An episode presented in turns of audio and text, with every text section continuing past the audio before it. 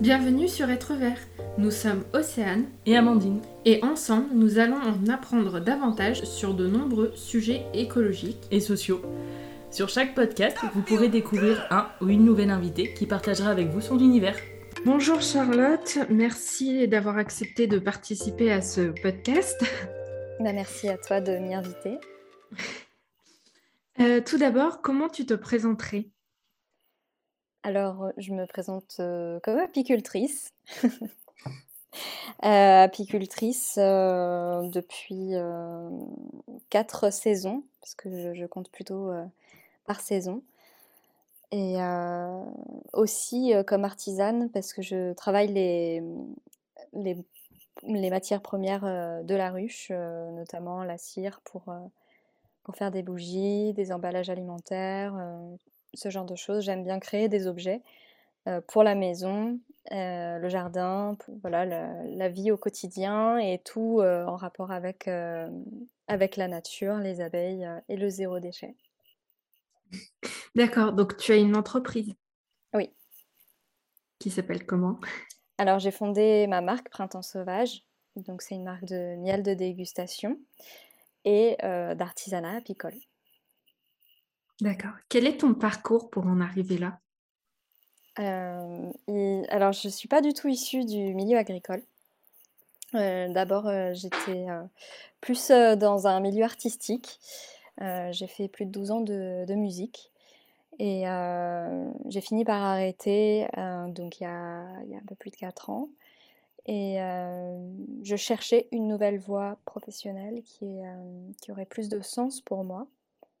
Et puis en cherchant, j'allais plutôt dans la direction de la décoration d'intérieur ou de la restauration d'œuvres d'art. donc rien à voir. Et pour mon anniversaire, en fait, j'ai demandé une, immersion dans, la ruche, découvrir comment, comment les abeilles vivait et, produisait du miel parce que j'ai toujours aimé le miel. Et euh, en fait, c'est un oncle qui m'a qui m'a fait découvrir ce, monde merveilleux en m'offrant un essaim. Et, euh, et, là, ça a été un gros coup de foudre avec les abeilles, avec euh, l'apiculture. J'ai voulu apprendre très très vite et, me gorger d'informations. et en fait, je me suis dit, bah, pourquoi pas en fait pourquoi pas aller dans, dans ce que la vie me, présente là, euh, c'est-à-dire l'apiculture et la production de miel. Pourquoi pas essayer?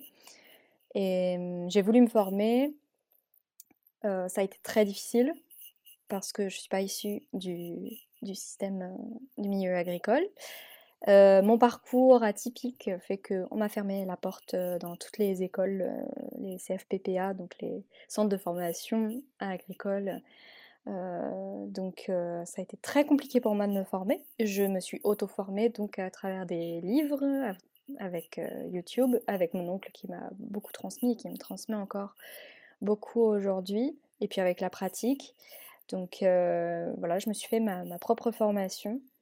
mais je voulais vraiment être sûre de ce que j'apprenais, donc je me suis rapprochée d'autres apiculteurs. À l'époque, je travaillais encore sur Paris. Et donc j'ai travaillé pendant quelques mois avec un apiculteur. Et, et après j'ai monté mon entreprise et, et voilà, j'ai bâti ma marque pierre après pierre. ça fait longtemps que tu l'as créée? Alors là, ça va faire deux ans et demi, trois ans, je crois. Je, n'ai plus la notion du temps. Euh, voilà, c'est une marque assez jeune, hein. Euh, sachant que tout se met en place petit à petit. Euh, enfin, dès, en fait, dès ma première saison, j'avais déjà le nom de ma marque. j'avais déjà l'idée, la trame de ce projet. Et après, évidemment, il y a tous les détails administratifs, donc le dépôt de marque, créer une entreprise tout ça qui a mis un petit peu plus de temps euh, à se concrétiser. Et euh, là, ça fait plus d'un an que j'ai ouvert euh, ma boutique en ligne, donc pour pouvoir vendre mon miel à, à, domicile. voilà. Et du coup, tu vis de cette activité maintenant? Pas vraiment, pour être, pour être sincère et honnête, pas pour le moment. c'est un début d'entreprise, un démarrage d'activité, donc évidemment, il y a, tout ce process qui commence à se mettre en, route. j'ai beaucoup, beaucoup d'opportunités qui se présentent à moi, notamment de travailler avec des restaurateurs. J'imaginais pas du tout aller vers ça, mais au final, ça va dans, dans l'esprit de mon travail de miel de dégustation et proposer un miel de qualité et donc travailler avec des personnes qui sont des artistes culinaires, c'est juste le, dernier maillon de la chaîne, donc c'est parfait. Et je pense que ça peut être voilà, une, opportunité à prendre pour, pour, développer davantage mon entreprise. Et du, du, coup, pour, pour vivre décemment, j'ai une autre activité en tant que community manager et créatrice de contenu. voilà, donc les deux voilà, me donne un, équilibre euh, dans ma vie euh, professionnelle. Du coup, ça doit être une super revanche un peu sur les, centres de formation qui t'ont fermé la porte et de quand même atteindre un niveau où bah, tu, partages ton activité autour de toi et avec euh, justement des restaurateurs. Oui, oui, oui, bah, une revanche, je sais pas, mais je baisse pas les bras facilement. Donc du coup, j'avais vraiment envie j'aime aller au bout des choses, comprendre les choses, et même encore aujourd'hui, j'ai énormément de choses à apprendre. C'est c'est pas forcément un chemin évident, hein, parce qu'il y a énormément de questionnements, il y a il y a des réponses, qui mettent beaucoup, beaucoup de temps à arriver.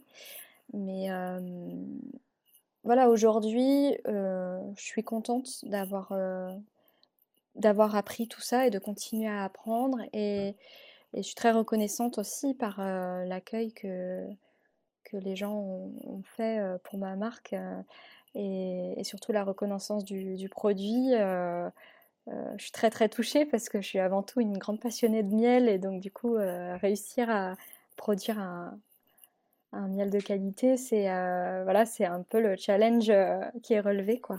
Et que après ça demande vraiment euh, beaucoup beaucoup de d'attention et de, précision dans, dans, chaque étape. Et, et, ça, il faut pas faut pas lâcher quoi. Parce que c'est vraiment toutes les, chaînes du boulot là, du, début de la saison jusqu'à jusqu'à la mise en pot.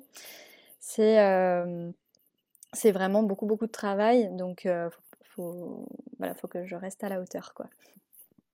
Tu as combien de ruches? Alors, j'en ai une dizaine. Après, évidemment, ça varie selon les saisons. Parce qu'on a beaucoup d'aléas en apiculture. déjà, on travaille avec du vivant. Il y a de la mortalité qui est malheureusement inévitable en apiculture. Donc, c'est très variable, euh, même si j'essaye de, garder euh, voilà, un, nombre de ruches euh, stable. là, par exemple, c'est l'hiver.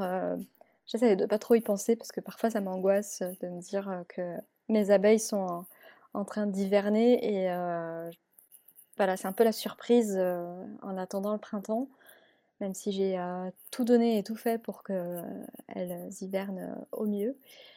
Mais voilà, la, manière, le, process que j'ai choisi pour la production de miel nécessite d'avoir un nombre de ruches restreint. parce que c'est très long, fastidieux, et je fais un miel par hausse, donc c'est le compartiment de, compartiment qu'on place sur la ruche pour la production de miel, qui est uniquement destiné à ça. Et donc du coup, je fais un miel par, par hausse, donc c'est vraiment un lot euh, unique, ce qui permet de faire un, miel de dégustation et d'avoir vraiment une qualité euh, euh, incomparable. Et donc, vu que ça demande le triple, voire le quadruple de travail par rapport à voilà, une récolte plus traditionnelle, si j'avais plus de ruches euh, dans ce process-là, euh, je ne sais pas comment je m'en sortirais seule, ce serait juste pas possible, je pense. Et euh, voilà, après, je suis en train de penser à d'autres manières de me développer pour pouvoir continuer à proposer ce miel-là, de cette qualité-là, tout en développant mon cheptel sans être trop submergée de travail. D'accord. Et comment est-ce que tu travailles le miel justement? Alors, tout l'intérêt du miel de dégustation que je propose, c'est d'avoir une production de miel déjà qui est respectueuse des abeilles. Donc là, je suis en cours de certification biologique, donc je respecte la charte bio. je travaille aussi en biodynamie. et voilà, j'essaie de trouver toutes les manières de, vraiment travailler le plus, avec le plus de respect possible pour le vivant. pas que les abeilles, mais tout l'environnement qui les entoure le miel de dégustation que je fais commence à partir du moment où il y a une floraison, donc par exemple l'acacia, et je vais poser des hausses, donc le compartiment destiné à la production de miel, sur la ruche. Et à partir de ce moment-là, je vais mettre un code dessus qui me permet toute la traçabilité du début, donc à partir de la pose de la hausse, jusqu'à la mise en pot. Et en fait, ce code, c'est vraiment la traçabilité, savoir exactement tout le process de ma récolte, de mon extraction. donc du coup, pendant la floraison, les abeilles vont remplir les cadres de miel. Moi, je l'emmène à, la miellerie. Et en fait, je vais extraire à froid une seule hausse par une seule hausse. Donc, une hausse, ça peut être entre, en moyenne, 8 et 15 kilos de miel. Et donc du coup, ça me fait une référence. Et en fait, je dois tout nettoyer pour recommencer après avec une autre hausse. Donc ça met énormément de temps.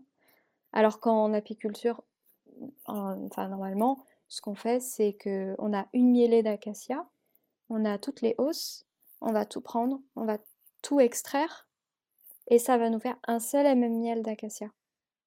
Donc avec, avec des centaines de kilos. Alors que là, c'est des lots qui font une dizaine de kilos. Donc c'est pour ça que je fais des petits pots aussi. Et sauf pour les restaurateurs, du coup, je fais des gros pots de 1 Mais tout ce travail, en fait, c'est vraiment une différence bah, en fait, c'est la première année, j'avais qu'une seule ruche et j'ai vu la différence entre deux hausses qui étaient durant la même mielée. Et en fait, évidemment, il y avait une différence de temporalité, donc de quelques jours. il y avait du coup quelques fleurs différentes, mais le, tout le travail des abeilles, c'est une vraie science. Et j'essaye de me rapprocher le, plus possible de, de ce qu'elles ont créé pour pouvoir retrouver ça dans le, dans le produit. Quoi. Et, pouvoir avoir un, miel vraiment de très haute qualité euh, pour, euh, bah, pour, euh, le, plus grand plaisir des gourmets. Quoi. D'accord, donc c'est vraiment au niveau du goût qu'il y a un intérêt de séparer les hausses. Du goût, mais aussi de la qualité, parce que mmh, j'utilise une manière d'extraire qui, est, qui, est, plutôt artisanale. Donc je vais désoperculer chaque cadre alors chaque cadre est, operculé avec de la cire, c'est des petits bouchons qui, bouchent les, alvéoles pleines de miel. Donc ça, je désopercule à la main. Et après, je mets dans, une centrifugeuse, en fait, c'est un extracteur. Qui, le mien est électrique, donc on met les cadres dedans. Et quand on va le mettre en marche, donc ça va tourner, et avec la force centrifuge, le miel va sortir des alvéoles. Et c'est extrait à froid, donc c'est à température ambiante. Et juste l'étape suivante, c'est le filtrage. J'utilise des tamis en inox qui sont assez larges pour permettre en fait de garder aussi tous, les, tous les bienfaits et, toutes les saveurs. Parce que plus on va filtrer le miel, plus il va perdre en, traçabilité de pollen déjà, mais aussi en saveur. Et le fait de l'extraire à froid, permet de garder tous les bienfaits, toutes les propriétés qui sont intéressantes dans le miel aussi, parce que c'est pas que un aliment, mais il y a énormément de choses très intéressantes nutritionnellement parlant pour le miel, dans le miel, pardon. notamment, il y a des vitamines, il y a toujours des, petites traces de, propolis, donc c'est, on connaît tous les bienfaits de la propolis. il y a aussi des enzymes qui nous permettent de très bien digérer ce, sucre-là. Et voilà, enfin, c'est tous les minéraux, les oligo-éléments, enfin, la liste est longue. Et voilà, c'est pas juste que du sucre en fait. Et c'est hyper important de, préserver ça. Et quand on fait un miel monofloral, on a aussi, ce qui est très intéressant, c'est que on retrouve les propriétés de la plante dans le miel, vu que le miel, c'est du nectar de la fleur de cette plante. Euh, quand c'est pas du miel le miel c'est plus une, excrétion des pucerons de sève, en fait, ça, passe par un, autre animal que les abeilles vont butiner. Mais ça reste quand même issu du végétal. Et toutes les propriétés végétales, on, les retrouve dans le miel. Et donc, du coup, c'est pour ça qu'en apithérapie, on s'intéresse aux miel monofloraux. Et donc, pour toutes ces raisons-là, c'est indispensable de respecter le produit et de pouvoir en, tirer les bienfaits en le consommant. Parce que malheureusement, aujourd'hui, on trouve beaucoup de pratiques qui ne sont pas du tout respectueuses du produit ou même des abeilles. Par exemple, ça va être chauffer le miel, le brasser en le chauffant, euh, toutes ces pratiques-là, en fait, euh, vont, vont pas euh, vont, pas mettre en valeur le miel, ça va puis ça, ça le dégrade en qualité. D'accord. Et quand tu parles de monofloral, comment tu sais que tes abeilles vont butiner que telle plante et telle plante et vont pas aller butiner autre chose alors, euh, ça, c'est tout le travail en apiculture qui est très intéressant aussi, c'est euh, bah, de s'intéresser évidemment à la botanique. Donc, euh, chaque apiculteur a un petit peu sa manière de travailler. Donc, soit on va travailler avec des ruchers sédentaires, donc qui restent sur place, c'est mon cas. Donc, pour ce faire, il faut vraiment étudier la flore alentour, connaître euh, les espèces qui, vont fleurir si elles sont sauvages euh, tout, au long des saisons, pas que euh, en printemps-été, mais sur vraiment toute l'année. Et si on a par exemple des cultures, connaître les, cultures qui vont être qui vont être ou pas en fleurs. Donc si c'est des céréales sans, sans floraison, ben là, du coup, ça va être un petit peu plus compliqué parce qu'il n'y aura pas de, denrées alimentaires pour les pollinisateurs et les abeilles. Mais voilà, c'est une analyse du terrain. Et il y a aussi ceux qui transhument. Donc, on va déplacer les ruches pour les mettre sur un emplacement idéal, là où il y aura une floraison en particulier qu'on recherche pour pouvoir faire du miel. Donc, par exemple, l'acacia, euh, ou le châtaignier, bah, on va savoir que c'est de telle date à telle date dans telle région. Et donc du coup, on va programmer euh, voilà, une transhumance pour euh, déplacer les ruches. Et c'est là où on va déclencher tout de suite la production. Donc on va poser tout de suite des, des hausses sur les ruches pendant la floraison. Et là, on sait qu'il y a une maîtrise de l'apiculteur par sa pratique et ses connaissances pour pouvoir créer un, un miel monofloral. Après, on ne peut pas dire aux abeilles, vous allez que dans du châtaignier. Mais après, euh, un miel monofloral a minimum 50%, euh, d'origine botanique euh, qui peut être libellé comme tel. Donc un, miel d'acacia doit être à minima 50% euh, avec euh, du miel d'acacia dedans. Après, évidemment, il y a toujours un petit peu des fleurs autres euh, alentour, selon voilà, la météo et tout ça, quoi. Parce que c'est vrai que c'est tout, tout joue. et quand moi, je travaille en, en rucher sédentaire principalement. ça va peut-être changer la saison prochaine, mais en tout cas, jusque-là, j'étais en sédentaire. Donc, du coup, j'ai dû analyser la flore et alentour. Donc, je me suis formée à la botanique aussi parce qu'il y a beaucoup de fleurs euh, sauvages que je ne connaissais pas, savoir si elles sont mellifères ou non. Donc mellifères, ça veut dire qu'elles produisent soit, soit du pollen, soit du nectar, ou les deux.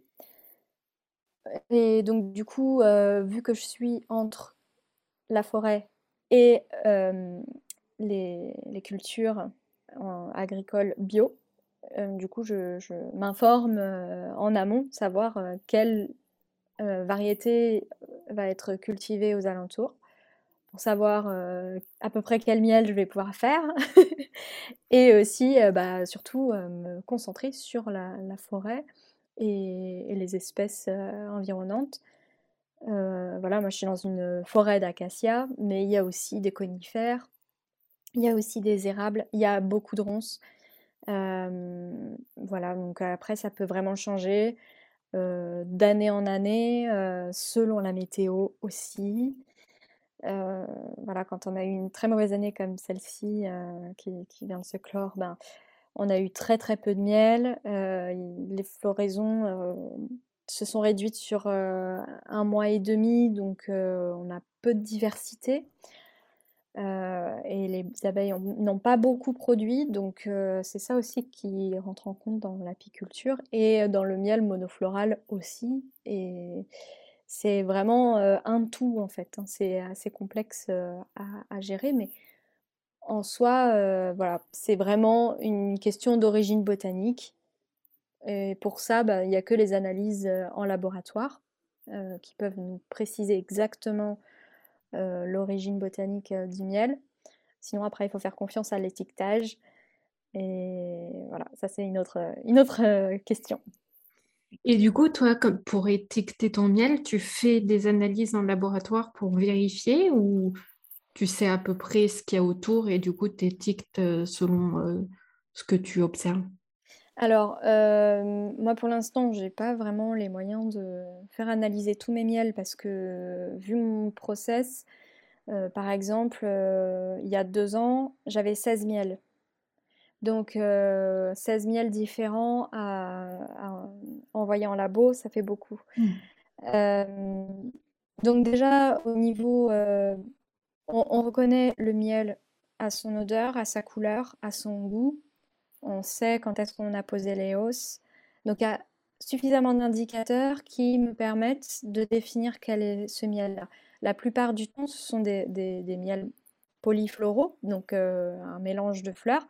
Après, euh, ça m'est arrivé d'avoir euh, des miels monofloraux. J'ai eu du miel d'acacia, vraiment très très concentré. Donc là, c'était incomparable et évident que c'était du miel d'acacia, j'avais pas besoin de l'envoyer en labo, et du miel de tournesol qui est jaune fluo, qui est acidulé et doux.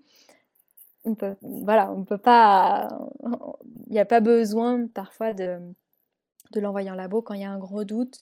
Ça peut être intéressant ou quand on est sur une nouvelle zone avec une floraison qu'on ne connaît pas trop, ça peut être intéressant aussi. Euh, là, avec la certification bio, il y aura peut-être des demandes d'analyse euh, par mon organisme certificateur pour contrôler euh, la qualité du miel et, voilà ce qui permet de, voir aussi l'origine botanique. D'accord. On sait que les abeilles sont un peu en déclin malheureusement. quelles sont réellement leurs importances? Alors, oui, les abeilles, elles sont, classées, enfin, elles sont menacées, d'extinction, par beaucoup d'aléas. donc il y a évidemment le bouleversement climatique, on le voit. là, par exemple, il fait, 12 degrés, hein. On est début janvier, donc c'est un peu choquant, mais voilà, il y a déjà les hivers très très doux, en fait, ne les aident pas particulièrement parce qu'elles vont être beaucoup plus actives, euh, sachant que notre, euh, euh, biodiversité en France n'a pas le temps, en fait, de, s'adapter à ce réchauffement en hiver. Donc les espèces botaniques ne vont pas fleurir hein, le 2 janvier, ni le 3 ni le 4. Donc les abeilles, elles vont sortir, elles vont chercher à manger, il n'y aura rien. Elles vont manger leurs réserves, mais euh, elles vont se trouver à court beaucoup plus tôt euh, dans leur hivernage. Donc il y a tous ces paramètres-là euh, qu'on observe, qu'on voit. Il y a aussi un prédateur qui est arrivé il y a une dizaine d'années sur le territoire français, qui est le frelon asiatique, qui est un, vrai fléau pour les pollinisateurs, pas que pour les abeilles mellifères, qu'on élève, mais bien aussi pour beaucoup d'autres insectes. voilà, c'est une espèce exotique invasive qui a une, prolifération très rapide, qui a déjà envahi tout le, toute la France et certains pays limitrophes. Et ça, c'est un gros, gros problème. dans certaines régions, il y a des colonies entières qui sont décimées. Donc, quand on voit les dégâts que ça fait sur les élevages, on s'imagine ce que ça fait sur les espèces sauvages. donc, il y a quand même beaucoup, beaucoup d'aléas. Il y a aussi un, des pires qui est là depuis plus de 20 ans, qui, a aussi, qui vient aussi d'Asie, qui s'appelle le, varroa, qui est un acarien. Et cet acarien-là, en fait, vit en cohabitation avec les abeilles, avec une certaine espèce d'abeilles en Asie. Mais les, espèces qu'on a en France ne sont pas du tout adaptées à, cette cohabitation-là. Donc on est obligé de réguler cette population d'acariens. Et le problème, c'est que ces acariens-là transmettent des maladies. Et c'est comme ça qu'on perd en fait les abeilles la plupart du temps en, hiver ou, même en fin de saison. C'est assez catastrophique à voir. Hein. On voit des, ruches vides. Euh, alors qu'elles ont encore à manger, alors que le temps est parfait. Ça peut être terrible. Moi, mes premières mortalités, j'ai mis beaucoup de temps à m'en remettre. donc tout ça, là je, réduis beaucoup hein, parce qu'il y a, d'autres aléas malheureusement, mais c'est pas que en France, c'est le, le, c'est mondial. c'est vraiment un vrai fléau. Et donc du coup, le, problème, c'est que sans l'homme, là actuellement, dans certains pays, les abeilles ne peuvent pas survivre. Les abeilles mellifères, Apis mellifera, celles qu'on utilise pour euh, la production de miel, vont être vraiment en difficulté euh, pour pouvoir se développer à l'état sauvage. Avant, on trouvait très facilement des colonies sauvages dans les forêts, etc. Mais les forêts sont énormément exploitées déjà, donc ça ne permet plus de leur offrir euh, de quoi habiter, quoi. Il y a tous ces, aléas de, changement climatique, euh, le front asiatique, le varroa, ce qui fait que les abeilles ne peuvent plus vivre euh, simplement, en fait. Alors qu'elles sont indispensables. Elles sont indispensables, bien sûr, pour la pollinisation de nos arbres, mais aussi de nos cultures. Énormément d'espèces végétales dépendent de la pollinisation, sont adaptées physiologiquement à l'abeille mellifère. c'est très complexe comme, question et, comme problématique. Et c'est vrai qu'aujourd'hui, enfin moi ça fait partie de, d'aussi mon, engagement écologique et, de donner un sens à ma vie aussi professionnellement que personnellement. je veux pas être dans l'apiculture invasive et hyper productrice, ça ne m'intéresse pas. par contre, voilà, si je peux essayer de me rapprocher le plus possible des abeilles, de les comprendre, de travailler avec elles, et ne pas les exploiter euh, juste euh, à des fins de production.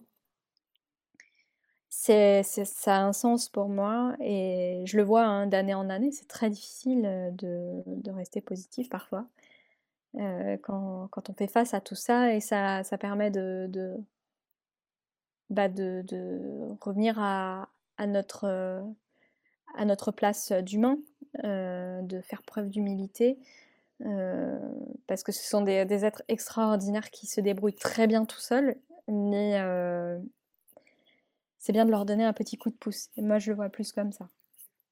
D'accord. Et quels conseils tu donnerais pour protéger les abeilles, justement, à l'échelle bah, de ton activité, mais aussi plutôt de, de monsieur et madame tout le monde? Je pense que aujourd'hui, notre consommation a un impact immédiat sur, sur notre monde, sur, sur notre société. Donc déjà, consommer en conscience. si, vous, si vous voulez soutenir la filière apicole, je sais que c'est difficile de s'y retrouver au niveau des étiquetages, savoir si c'est un bon miel ou pas, mais déjà rapprochez-vous des producteurs en direct. consommez du miel du coup d'apiculteurs en bio. Alors il n'y a que 13, 13% de miel bio en France, mais c'est toujours bien d'encourager ces démarches-là qui sont très difficiles. Manger bio. c'est non mais sérieusement, parce que si on, mange des légumes en conventionnel, des légumes ou des céréales, si on soutient en fait la filière en conventionnel, on soutient aussi tout le système pétrochimique en fait. C'est pas juste de l'alimentation, ça va, c'est tout le système agricole. C'est les produits qui sont utilisés, mais c'est aussi l'argent qui est donné par l'État, l'Europe, pour pouvoir utiliser ces produits-là. Donc, en gros, les lobbies, etc. Donc, en fait, c'est politique. C'est toute la, consommation qu'on va faire de tout, enfin, c'est pas, pas que de l'alimentaire, mais principalement, là, vous soutenez les abeilles. Vous soutenez la, biodiversité, vous soutenez l'écosystème, vous soutenez, euh, euh, vous, militez contre le, système euh, actuel, le, réchauffement climatique. Donc déjà ça, c'est vraiment agir. Agir en conscience, choisir ses produits, s'informer, savoir comment ils sont produits, comment ils sont faits. alors oui, il y a la question de l'argent, mais au final, quand on utilise des produits de qualité, on voit la différence, parce qu'il y, a un gros problème aussi de, de produits qui, sont en perte de, nutriments, hein, tellement on fait des gros rendements, etc. Donc, il faut, faut, réfléchir à tout ça aussi. Je pense que c'est vraiment se poser la question, comment je consomme, euh, comment j'ai envie d'agir ben, en soutenant euh, les filières euh, biologiques et respectueuses du vivant. Il y a ça, et après, planter des fleurs dans son jardin, ça peut toujours aider, même si c'est infime, ça aide toujours. Donc des fleurs bio et pas qui ont été élevées, enfin, qui ont été, j'ai pas les mots, produites avec, avec des, produits chimiques parce qu'en fait, tout ce beaucoup, beaucoup de, de, filières horticoles utilisent énormément de produits chimiques, donc ça sert à rien hein, de, prendre des fleurs, de mettre dans son jardin alors qu'elles sont bourrées de produits chimiques. Donc c'est compliqué de s'y retrouver dans ce monde. Mais bon, déjà, on a une valeur un petit peu plus sûre quand il y a un label bio on sait qu'il y a quand même beaucoup de produits qui sont interdits, donc on est un peu plus à l'abri. Mais voilà, manger en conscience, consommer en conscience, planter des fleurs, soutenez euh, ceux qui se battent pour, euh, pour un avenir meilleur. voilà, après, ne euh, faut pas forcément culpabiliser, mais c'est, je pense que la clé, c'est la conscience. D'accord. Tout à l'heure, tu parlais de l'apithérapie. Est-ce que tu peux nous en dire un peu plus? Oui, alors l'apithérapie, ça vient de, apis, donc abeille, et thérapie, donc c'est le soin. C'est le, bien-être par euh, les produits de la ruche.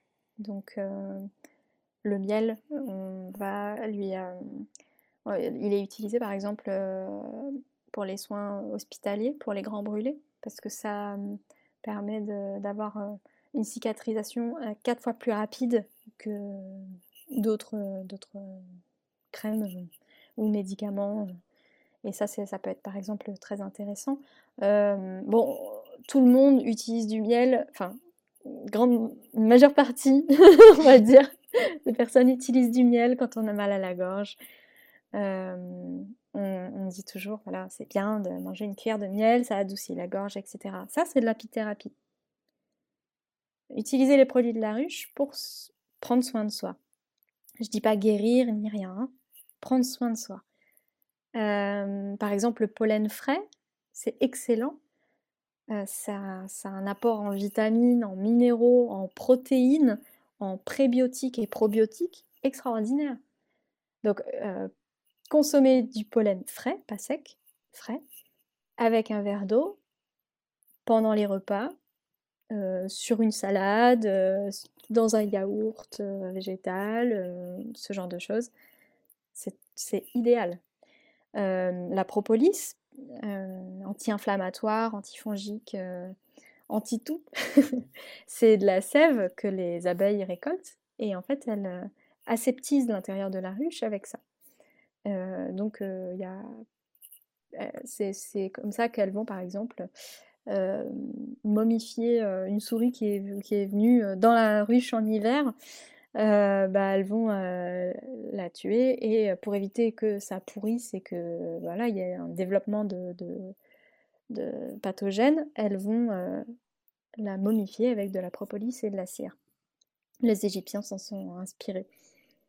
L'apithérapie, elle existe partout dans le monde avec des pratiques différentes le plus, le plus important à retenir, c'est que les produits de la ruche, donc on a le miel, la propolis, le pollen frais, la cire, et la gelée royale aussi. Il y a le venin, mais ça, je mets, mis une réserve dessus. Tous ces produits de la ruche-là ont des propriétés actives intéressantes pour notre bien-être. Et donc de l'utiliser en connaissance de cause, bien entendu. voilà, et, on en revient aux propriétés botaniques qu'on retrouve dans les, produits de la ruche. Et c'est vraiment intéressant de, de se rapprocher de, de, cette pratique de, soins et de bien-être. voilà, ça c'est malheureusement. Alors il y a, des recherches scientifiques hein, qui sont à l'appui de tout ça, qui sont en cours ou qui sont confirmés, mais on ne s'intéresse pas suffisamment aux produits de la ruche euh, pour notre santé. Et un petit conseil, si vous avez mal à la gorge, ne mettez pas votre miel dans votre tisane bouillante, ça ne servira à rien. Attendez que ça soit à température buvable ou prenez une cuillère à côté. Parce que le miel chauffé au-delà de 37 degrés, température du corps, perd ses propriétés. D'accord. Ok, je ne savais pas non plus. Beaucoup de personnes ne savent pas. J'arrête pas de le dire du coup. je comprends. Quel euh, document tu conseillerais aux personnes qui veulent s'intéresser un peu à tout ce qui est apiculture et bien-être des abeilles? Alors j'ai trois livres euh, de la lecture un petit peu, trois livres à, recommander. Donc il y a Abeille, la dernière danse de Thor Hansen aux éditions euh, Bûcher-Chastel. Il y a euh, Abeille, une histoire intime avec l'humanité. Donc euh, ça c'est un livre qui est magnifique aux éditions Cherche Midi. C'est écrit avec le CNRS.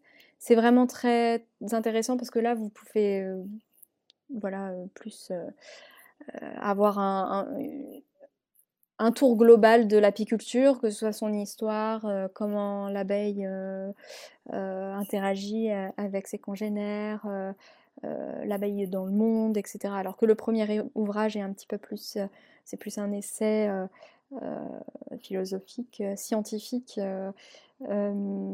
ça nous fait poser des, questions, euh, et c'est plus sur euh, les abeilles en, général, et pas que l'abeille mellifère. Et c'est justement par rapport à, son déclin. Et euh, voilà, moi je trouve le premier livre très intéressant, le deuxième est beaucoup plus accessible.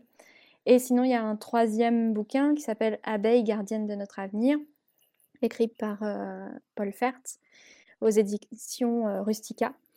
Et là, c'est plus par rapport à voilà, l'affaiblissement des, populations d'abeilles, qu'elles soient mellifères ou sauvages. Voilà, c'est vraiment par rapport au, sujet de, où on en est de, de nos abeilles chéries, comment elles survivent. Et, voilà, c'est vraiment la prise de conscience là, de, de l'état actuel de cette biodiversité en focus sur les abeilles et comment on peut les protéger aussi. Donc en fait, ça va. Enfin, je trouve que ce, livre clôt un peu tout ce qu'on a dit, tout, ce qu'on a abordé comme sujet. Voilà, c'est vraiment les trois références qui pour moi sont les, plus intéressantes sans aller dans la pratique apicole ou s'intéresser uniquement aux abeilles mellifères, ce serait un tort parce qu'il existe quand même des milliers d'abeilles sauvages qui sont tout aussi importantes pour notre écosystème. Et c'est aujourd'hui indispensable de, mettre la lumière sur elles. D'accord. Merci beaucoup pour euh, cet échange et, et d'avoir partagé avec nous un peu plus euh, ce sujet qui te tient à cœur. Bah, je vous remercie euh, de, votre écoute. Merci de, de ces, tout cet intérêt pour, pour les abeilles. Et en tout cas, n'hésitez pas à revenir vers moi si, si vous avez d'autres questions, parce que j'adore échanger à, ce sujet-là. Et peut-être qu'on fera un, un, podcast sur l'apithérapie, pourquoi pas? Ça serait avec plaisir. Et euh, voilà, n'hésitez pas à, aller voir euh, mon site internet où j'explique euh, un peu plus en détail ma manière de travailler avec les abeilles et où vous pouvez retrouver mes produits et, mon miel. Et que je mettrai bien sûr en, en barre de description. Nous vous invitons par ailleurs à venir rejoindre le compte Instagram Être Vert et on vous dit à bientôt pour un nouvel épisode.